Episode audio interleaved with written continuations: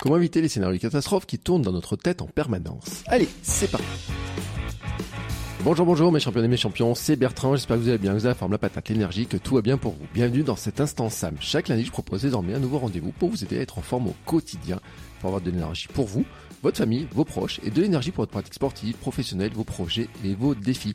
Car nous pouvons rêver de courses, de défis, de projets, de création d'entreprise, mais pour devenir champion et championne du monde de notre monde, eh ben, il faut de l'énergie pour les réaliser. C'est ma conviction. Et c'est la première étape pour moi et peut-être la plus négligée. Et c'est justement ce que je vais vous aider à faire avec la méthode SAM. Chaque lundi, un épisode court centré sur un seul point que vous pouvez appliquer directement tout le reste de la semaine pour être en forme, avoir de l'énergie et affronter tous vos défis du quotidien en super athlète du quotidien que vous êtes. Et aujourd'hui, nous allons parler un petit peu de mental. Bah, vous le savez, hein, Sam, c'est sommeil, alimentation, mouvement. Mais il faudrait rajouter un M autour de mental, de tout ce qu'il est pensé. Et la question de ce matin que je vous pose, c'est et si Descartes s'était trompé? Bah, Vous savez, le fameux je pense donc je suis. Est-ce qu'il est vrai? Alors, alors, il y a quelqu'un qui a un avis dessus, c'est Edgar Toll. Bah lui, il pense que non. Bah, vous savez, Cartol, hein, c'est l'auteur du le pouvoir du moment présent, hein, que peut-être vous lisez à la plage cet été. Et ben en fait, lui, il pense que euh, Descartes s'était trompé. Alors il a dit, il écrit dans son livre, il dit, le philosophe français Descartes a cru avoir découvert la vérité la plus fondamentale quand il fit sa célèbre déclaration « Je pense donc je suis ». Il venait en fait de reformuler, de formuler l'erreur la plus fondamentale, celle d'assimiler la pensée à l'être et l'identité à la pensée. Alors bien entendu, aujourd'hui je vais pas vous faire un cours, une dissertation sur ce sujet-là, hein, ça ferait un beau sujet de philosophie, mais en fait, pour résumer la pensée des c'est de dire pour lui notre mental nous pousse à nous créer une fausse identité par rapport au monde extérieur. Donc c'est le regard que nous avons de l'extérieur qui nous amène en fait tout simplement à nous comparer, nous juger, nous nous critiquer en fait. C'est-à-dire qu'on est dans le système de la comparaison. En fait, parce que on a le regard, euh, en fait, on se juge soi-même par le regard qu'on pense que les autres ont de nous. Alors là-dedans, euh, sur les fausses identités, les, toutes ces notions-là, il y a beaucoup, beaucoup de choses à dire. On pourra en reparler très régulièrement. Et en fait, ce qu'il dit, c'est que nous ne sommes pas nos pensées, nous ne sommes pas ce reflet non plus vu de l'extérieur. Pourquoi il dit ça? Ben Parce qu'en fait, avec nos pensées, hein, nous sommes en train d'intellectualiser ce que nous pensons que les autres pensent de nous. voilà, c'est pour ça un petit peu la complexité des choses. Et donc en fait, euh, il dit, bah nous sommes une présence derrière ce mental. C'est là notre vraie identité, c'est-à-dire cette identité qui serait détachée finalement de ce regard un petit peu extérieur. Et là, on pourrait parler de la notion d'ego. Alors, euh, on va pas aller sur l'ego aujourd'hui parce que c'est un sujet qui est très complexe. Mais en fait, on pourrait dire que il faut arriver à être soi sans avoir cette euh, regard, cette vision, cette crainte qu'on peut avoir de l'extérieur. Et pourquoi je vous parle de ça? Ben parce qu'en fait, on a beaucoup de problèmes avec ce regard de l'extérieur qui nous génère des peurs, hein, vraiment des peurs. Parce qu'en fait, nous sommes des penseurs compulsifs. Nous sommes tous hein, euh, des penseurs compulsifs, c'est-à-dire que nous n'arrêtons pas de penser. Et dans ce monde complexe où foisonnent perpétuellement des problèmes et des conflits, notre cerveau foisonne lui aussi de penser sur ces problèmes et conflits. Mais en fait, il va même aller jusqu'à euh, aller euh, chercher, en fait, nous chercher nos propres noises, j'ai envie de dire, hein, si on était un peu là-dedans en allant chercher en fait des, des choses qu'on va imaginer tout simplement. Et c'est là le gros problème. Parce qu'en fait, notre cerveau a un mode de pensée autonome. Si vous faites de la méditation, vous le savez, c'est-à-dire que quand vous essayez de ne penser à rien, vous pensez quand même quelque chose. Même quand on essaye de ne penser à rien, finalement, on pense à ne penser à rien. Donc c'est très compliqué de ne penser à rien, puisque finalement c'est pratiquement impossible, parce que du moment qu'on essaie de ne penser à rien, bah, finalement on pense à ne rien penser. Et donc là, ça tourne en boucle cette histoire-là, et on se dit mais je n'y arrive pas, je suis nul, alors que je vois tout le monde qui médite, etc., qui a l'air de prendre du plaisir dans la méditation. Et bien tout simplement parce qu'en fait nous ne sommes pas dans la méditation et dans l'instant présent, nous sommes finalement dans l'évaluation de ce que nous faisons par rapport à ce que nous pensons que nous devrions faire. Donc c'est compliqué la méditation et pour ça que si vous n'arrivez pas à méditer, euh, ce qui est souvent mon cas, c'est totalement normal. C'est totalement normal parce que notre cerveau n'a pas l'habitude hein, de mettre tout ça sur pause. Le simple fait de rêvasser vous montre aussi, par exemple, que vous pouvez avoir une pensée totalement autonome, euh, sans même penser. D'un coup, hop, votre esprit s'en va. Vous êtes en, réunion là comme ça, et d'un coup, hop, vous retrouvez, je ne sais pas où, sur les montagnes en train de courir ou à la plage en train de, bronzer ou en train de faire du bateau, je ne sais pas quoi. Et euh, d'un coup, vous demandiez bien comment vous étiez là-bas et puis d'un coup, on demande, et vous, vous en pensez quoi? Et vous dites, euh, je sais pas, je sais pas. Et pourtant, vous voyez, vous étiez dans un espèce de mode de pensée, vous savez même pas comment vous êtes arrivé à rêvasser comme ça. Ben pourquoi? Ben parce qu'en fait, tout simplement, nous avons entre 12 000 et 15 000 pensées par jour. Ça, c'est statistique. Nous avons entre 12 000 et 15 000 pensées par jour, tout simplement. Donc autant dire qu'on peut pas savoir à quoi nous pensons en permanence, parce que ça veut dire que nous pensons en permanence On pourrait même faire des maths, hein. on pourrait dire qu'on a plusieurs pensées en même temps. Hein. Ceux qui disent que les hommes ne sont pas capables de faire plusieurs choses en même temps, bah, on pourrait se dire que finalement, on peut avoir des micro-pensées qui sont toutes en même temps, etc. Bon, voilà, moi c'est mon avis personnel là-dessus. On est toujours en train de penser. Et en fait, nous pensons et nous intellectualisons tout, mais vraiment tout. Et il y a des pensées, en fait, dans lesquelles on pourrait euh, peut-être agir. En fait, c'est un petit peu cette histoire-là que je voudrais vous, euh, sur laquelle je voudrais pointer aujourd'hui. En fait, on a un problème avec ces pensées, c'est que dans ces pensées, il y en a quand même qui sont euh, des pures pensées d'anticipation. En fait, notre cerveau anticipe beaucoup. Et en fait, il anticipe toujours en négatif. Hein, toujours en négatif.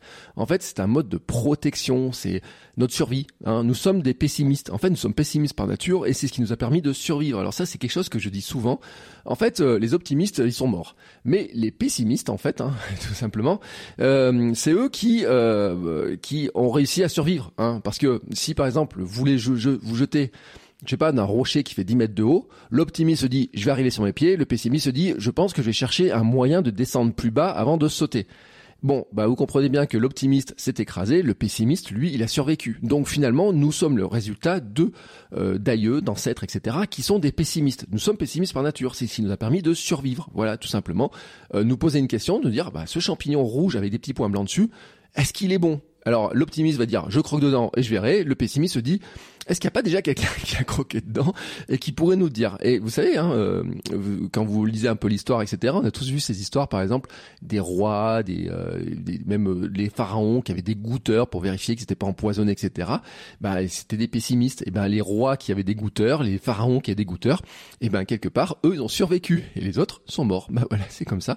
C'est la réalité, c'est-à-dire que le pessimiste l'a emporté sur l'optimiste qui pensait ne jamais se faire empoisonner est mort, alors que le pessimiste qui disait je pourrais me faire empoisonner avait un goûteur et le goûteur est mort à sa place. Bon, c'est la logique, hein, c'est comme ça. Nous sommes l'héritage en fait hein, de, de, de, de, milliers de générations comme ça, de gens qui ont été pessimistes et ça leur a bien réussi cette histoire-là. Mais c'est un problème dans ce monde où finalement le danger est devenu très très très limité. Hein. Dans cette histoire, le danger est devenu très très limité. Et en fait, souvent dans les dangers que nous avons, ce sont des dangers qui sont en fait bah, justement ce regard des autres, ce qu'est-ce qui va se passer si je réussis pas ma réunion, qu'est-ce qui va se passer si j'arrive d'année d'une course, qu'est-ce qui va se passer si j'arrive en retard, qu'est-ce qui va se passer si je ne fais pas ça, qu'est-ce qui va se passer si je fais cette photo là pour Instagram, euh, qu'est-ce qui se passe si je ne vais pas m'entraîner, qu'est-ce qui se passe si je mange un hamburger ou de manger une salade? Vous voyez, c'est pas vraiment du gros danger tout ça, il y a aucun gros danger. Je vais même me dire euh, qu'est-ce qui va se passer si ce soir je me couche à minuit une alors que je me dis que tous les jours je me couche à minuit en référence à un ancien épisode, enfin avant minuit si un jour je me couche à minuit une ou minuit deux, etc., c'est pas la fin du monde, hein, c'est pas la fin du monde. Sauf que, sauf que en fait, sur tout ça, en fait, comme on n'a pas vraiment de danger, ben, notre cerveau, lui, il, a, il lui donne du temps à tout ça. Et en fait, notre cerveau invente des scénarios catastrophes dans les moments de stress. C'est-à-dire que ce qui nous crée un stress, et eh ben notre cerveau, en fait, il le fait le film. En fait, ça devient Hollywood dans notre tête. On a ces espèces de films qui sont en train de se faire. Et en fait, ça peut aller très très loin parce que ça peut aller jusqu'à la peur de mourir. Et les, ceux qui sont qui ont des crises de panique, ont des attaques de panique, etc., c'est que d'un coup, ce scénario catastrophe comme ça devient en fait une crise. Et ils ont peur de mourir. Et ça devient des crises de panique réel, etc. Et c'est pour ça que euh, on peut en rigoler des fois hein, de certaines situations où on voit des personnes qui ont peur d'une situation. On se dit mais pourquoi il a peur alors qu'il n'y a pas grand chose de grave, etc. Moi je le vois très bien avec ma fille par exemple et sa peur des chiens. Euh, des fois il y a des personnes autour, hein, par exemple comprendre, on dit mais pourquoi t'as peur de ce chien? Et ça nous semble totalement aberrant et tout. Et pourtant, en fait, pourquoi elle a peur? Parce que dans sa tête, il y a un film qui s'est fait à chaque fois et tout. Et ce film, en fait, il vient de quoi? Eh bien, il vient en fait de, de ses pensées qu'elle a sur ce chien va me croquer. Ce chien va me croquer égale une émotion, émotion de peur. Donc elle est dans la fuite. Elle dit, il va me croquer, il faut que tu me portes. Donc elle est dans la fuite, éviter le chien, ou alors que je la porte pour éviter le chien encore, qu'il puisse pas l'attraper, etc. Et donc finalement, ce lien entre les pensées et les émotions, hein, parce que ces pensées génèrent des émotions, eh ben fait que ça devient vrai dans notre tête et que ça va arriver. Et c'est ça le gros problème hein, finalement de ces scénarios catastrophes, c'est que finalement le scénario catastrophe, on arrive et notre cerveau est fait ainsi. Hein, euh, vous savez que le simple fait, par exemple, en préparation mentale, c'est quelque chose qu'on fait le fait de visualiser une situation euh, dans notre cerveau, ce sont les mêmes euh, parties du cerveau qui fonctionnent que si on la vivait vraiment. Et donc, quelque part, imaginez ce qui va se passer dans le futur, la visualisation, on s'en sert pour l'entraînement. Si vous êtes blessé, par exemple, le jour où vous vous blessez, vous pouvez pas vous entraîner, bah, vous pourriez faire les gestes que vous faisiez à l'entraînement, vous pourriez les faire en visualisation, et ben, on se rend compte que vous vous entraînez. si par exemple, Prenons le sport encore, on va reprendre le sport. Hein. Si par exemple vous devez apprendre un nouveau sport, le fait d'apprendre le sport, de le faire réellement, mais le fait aussi de le visualiser de temps en temps, on s'est rendu compte que finalement, ceux qui visualisaient apprenaient plus rapidement les nouveaux gestes. Ça pourrait marcher pour la musique, ça pourrait marcher pour plein de choses. Donc c'est pas une quelque chose qui euh, qui, qui a négligé cette histoire-là. C'est-à-dire que notre cerveau, en fait, il a des facultés qui sont vraiment impressionnantes et vraiment impressionnantes plutôt. Il faut vraiment en prendre conscience, en fait. C'est-à-dire que nous devons vraiment apprendre à réguler nos pensées pour en faire une force, parce qu'on a des capacités impressionnantes. Mais c'est vrai que quand ces capacités finalement se mettent à faire des scénarios catastrophes, bah ça vient là nous plomber en fait. Et c'est ça qui, qui, qui, nous fait du mal, hein, qui nous tue notre morale, etc. Et c'est pour ça qu'on revient à fameux Eckhart Tolle qui nous disent que finalement il faut se désidentifier du mental. Alors ça, moi j'avoue que Eckhart Tolle des fois il y a des trucs, j'arrive pas trop à comprendre. Mais en fait tout simplement de se dire, il faudrait faire taire notre mental et ainsi atteindre une plus grande conscience, vraiment pour plus de paix et de joie dans nos vies. Alors finalement, qu'est-ce que ça veut dire tout ça? Eh ben, est-ce que c'est simple et qu'est-ce que ça veut dire? Alors déjà, comment le faire? Je vous dis, c'est pas si facile que ça, et je vais vous proposer un exercice pour terminer cet épisode. Vous savez que chaque épisode se termine par un exercice, et donc je vais vous proposer en fait un exercice sur euh, finalement comment on va prendre conscience de ces pensées, de ces fameuses pensées qui sont très automatiques, et en fait on va les écrire, tout simplement, les écrire pour en prendre conscience, et déjà prendre conscience que nous naviguons en permanence entre le passé et le futur. En fait, nous naviguons entre ce que nous avons fait dans le passé et en fait, on ressasse nos erreurs. Hein, euh, Qu'est-ce qu'on aurait pu faire différemment Comment je peux faire ça, etc. Et tout. Là, j'enregistre là quelques minutes avant de participer à une course. Je me suis pas entraîné pour ma course comme j'aurais voulu. Ben, dans mon passé, en fait, je ressasse. Je me dis, j'aurais dû m'entraîner comme ça. J'aurais dû aller à la piscine plus souvent. J'aurais dû faire ça. J'aurais dû faire ça. Mais pourquoi j'ai pas acheté une combinaison pour euh, nager dans l'eau froide quand je suis parti en vacances et tout Alors que euh, j'aurais pu prévoir le truc, etc. Ça, je le ressasse. Sauf que là maintenant, à une heure et demie de la course, ça sert plus à rien de le ressasser. C'est mort. Ça, ça c'est terminé. Et puis, en fait, on pense aussi à ce que nous allons faire dans le futur. C'est-à-dire que nous planifions nos projets, nous anticipons des rendez-vous, des situations. Et comme on a plutôt le cerveau pessimiste, eh ben on anticipe les catastrophes qui vont se passer. Donc, nous, nous anticipons le futur en fonction du passé. Et c'est ça qui déclenche des peurs, parce que si dans une situation passée ça s'est mal passé, eh ben on va imaginer que dans le futur ça va mal se passer à nouveau. Et je vous prends des cas, par exemple, cas entrepreneuriat. Je vends une formation, elle se vend mal et tout dans le passé. Je crée une nouvelle formation. Au moment où je suis en train de vous parler, quand je crée ma formation, si je reste dans mon futur, si je commence à imaginer mon futur, je vais l'imaginer en fonction de ce qui s'est passé dans mon passé. J'ai créé une formation et c'est mal vendu. Dans mon futur, j'imagine que la formation que je suis en train de préparer va mal se vendre. Alors pourquoi je la préparerai pourquoi je la préparais bah Oui, ça génère de la procrastination, des peurs, etc. Et donc, vous voyez bien un petit peu pourquoi il faut arriver à casser ce, phénomène-là. Maintenant, donc, qu'est-ce qu'on doit essayer de faire? C'est de revenir dans le présent. En fait, nous ne sommes pas assez dans le présent et dans ce que nous faisons là maintenant. Et ce constat, ce constat fort là, il explique cet appel à la pleine conscience qu'on lit partout, pourquoi c'est important de méditer, etc. Mais la pleine conscience, le mindful, c'est plutôt être dans le présent, être dans le ici et maintenant. On va pas chercher des trucs compliqués. Ici et maintenant, en préparation mentale aussi, hein, c'est vraiment la base de la concentration. On rentre dans un tunnel et on va enlever tout ce qui nous fait sortir du tunnel. Hein, ce qui va s'est passé avant de rentrer dans le tunnel, ce qui va se passer après de sortir dans le tunnel. On reste dans ce tunnel là. Hein, et vous savez, il n'y a pas de, téléphone qui peut passer, il n'y a rien de tout ça qui peut passer. On reste concentré. On est dans notre Et c'est pour ça qu'en fait, euh, on dit que la méditation, c'est intéressant, etc., pour analyser ses pensées, mais c'est compliqué la méditation, j'en ai parlé. Mais on va pas, je vais pas vous proposer de faire la méditation. Je vais pas vous proposer la méditation. Il y a des applications pour ça, il y a des podcasts spécifiques pour ça, etc. Non, moi plutôt, ma proposition, elle est plutôt simple, c'est de commencer par prendre conscience de ce va-et-vient entre vos pensées du, euh, du futur et de ce qui s'est passé, vos pensées sur le passé, tout simplement, et d'essayer de vous arrêter quand vous vous rendez compte que vous faites ces va-et-vient comme ça, juste de vous arrêter et vous mettre dans l'instant présent. Et le meilleur moyen, c'est d'écrire cette pensée. Quelque part, n'importe où. Un cahier, une note sur le téléphone, un post-it sur votre bureau, un, bout de papier. Pourquoi? Parce que tout d'un coup, le mouvement, le fait de bouger un crayon, le fait de taper avec vos doigts, etc., est beaucoup plus lent que votre cerveau. C'est-à-dire que ce qui va le plus vite, hein, c'est l'émotion. Ensuite, il y a la pensée, et ensuite, il y a le fait d'écrire, de faire un geste. Le simple fait, même parler, déjà, ça ralentit le fait d'écrire va ralentir tout simplement, va la ralentir, ça va ralentir. Et donc déjà le fait de ralentir, vous allez couper ce va-et-vient. Vous l'écrivez comme ça. Et puis en l'écrivant, alors si vous êtes un peu adepte des cartes mentales, des mind maps, etc., vous savez, vous faites des petites, euh, un petit arbre comme ça, vous pourriez tirer quelques traits un petit peu là-dessus et l'examiner. En fait, vous dire, bah tiens, j'ai écrit cette pensée-là. En ce moment, j'étais en train de penser à ça. Alors dans le passé, j'ai pensé ça. Pourquoi? Tac. Dans le futur, je pense à ça. Pourquoi? Etc. Regardez le lien qui est entre les deux. Et puis là, finalement, l'examiner quelques secondes et en ayant, en adoptant une pensée réaliste. La pensée réaliste, c'est dire que tout n'est pas rose, mais tout n'est pas catastrophique. Exemple, je vous donne un exemple tout simple. Je dois faire une présentation pour présenter un projet à un client potentiel. Par exemple, vous êtes entrepreneur, vous dites, je dois faire une présentation pour trouver un nouveau client. J'ai peur que ça se passe mal. J'anticipe toutes les catastrophes. Les questions qu'on va me poser seront forcément difficiles. Rien ne va marcher. De toute façon, ce client va me dire non. Ça sert à rien. Je serai mal habillé. Il va remarquer je sais pas quoi et tout.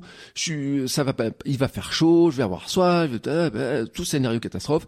Je vais me mettre à trembloter. Je vais me mettre à bafouiller. Il va rien comprendre. Il va me poser des questions pour me piéger. Bam. Alors là, bien entendu, vous créez un stress. Vous avez un stress de départ. Et ce scénario catastrophe est en train de vous créer un stress beaucoup plus important, qui devient encore beaucoup, beaucoup, beaucoup plus important.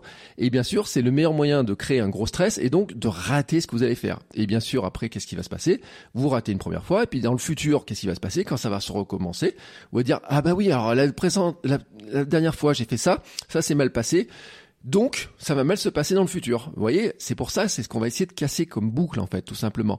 Hein, dans cet équilibre mental, dans cet équilibre de vie, on va essayer de casser ça. Je vous donne un exemple du boulot parce que ce podcast, il s'adresse pas seulement pour des gens qui feraient du sport, ou de du poids, etc. C'est d'avoir de l'énergie pour réaliser ces projets, ces défis. Ce que je vous donne comme exemple marcherait aussi si vous faites une course, si vous faites un marathon, si vous faites un trail, si vous faites un course de 5 km, marcherait aussi sur vos repas, marcherait sur beaucoup, beaucoup de choses. Ça marche pour tout. Donc maintenant, qu'est-ce qu'on va faire avec ces pensées? Eh bien, on va essayer d'avoir une pensée qui ne soit pas bisounours. Tout va forcément bien se passer, j'y vais les mains dans les poches. Non. Même les acteurs qui font des pièces de théâtre, qui la jouent pour la millième fois, ont du stress. Hein. Certains vomissent même avant de monter sur scène alors qu'ils connaissent le texte par cœur depuis des années. On sait aussi que finalement, on va pas être dans le truc, c'est être foutu pour foutu. Enfin, j'en ai parlé la dernière fois. Mais la catastrophe, etc., ça sert à rien d'y aller, etc. Euh, c'est mort et tout. On va éviter ça. On sait qu'en fait, on est entre les deux. Il faut trouver la limite entre les deux. Et c'est là qu'on va avoir, en fait, finalement les pensées et les peurs et se dire comment je vais arriver à jauger cet équilibre-là et comment je me positionne. Alors par exemple, il y a des questions euh, euh, qui peuvent être posées. Euh, je reprends le cas de la situation. Bah, je connais très bien mon sujet. Si la question est compliquée, je peux proposer de réfléchir dessus, d'envoyer une note complémentaire aux personnes en disant bah voilà, je vous envoie un mail demain pour répondre à cette question-là parce que là j'ai un doute. Je préfère pas vous dire de bêtises. Bah, tac, c'est carré, bam, c'est fait. Oh, j'imagine des problèmes techniques. Moi, je peux faire une copie de mon PowerPoint en PDF, avoir une clé USB, tester avant, venir avec mon matériel, etc. Tout un tas de choses comme ça qu'on peut imaginer. Sur les cours, sur plein de choses, on peut avoir le même mécanique. Et cette mécanique, en fait, permet d'anticiper les risques réels et trouver des solutions. Elle permet aussi d'entretenir ce qu'on appellerait un optimisme réaliste. Hein, et on espère que le meilleur arrive. Hein, on n'est pas sur le truc, c'est foutu, c'est foutu, je vais tout me planter. On est plutôt sur un optimisme réaliste en disant, bon bah si je prépare bien, il euh, y a des objections qui peuvent arriver, il peut se passer ça, il peut se passer ça, mais je me prépare mieux, je me prépare là-dessus, etc. Et donc j'ai plus de chances que ça fonctionne. Donc on devient plus optimiste tout simplement et on coupe ce scénario catastrophe. Et je le répète, ça marche pour tout. Domaine professionnel, personnel, famille, sport, alimentation, sommeil, équilibre de vie, etc. Tout, tout, tout ce que je vous raconte dans cet épisode, dans ces épisodes de Sam, tout, ça s'applique à tout, ça s'applique à tous nos points de vie. Maintenant, si vous voulez aller plus loin, j'ai exploré ces mécaniques dans différents programmes sur mon site bertrandsoulier.com. Euh, bien sûr, dans SAM, ma méthode SAM, dedans, il y a tout un pan qui est dessus, mais aussi sur un mini-programme sur la confiance, par exemple, où il y a des exemples de pensées réalistes. Et bien entendu, vous trouverez un lien dans la description de l'épisode, et on se retrouve la semaine prochaine pour un nouvel épisode. Ciao, ciao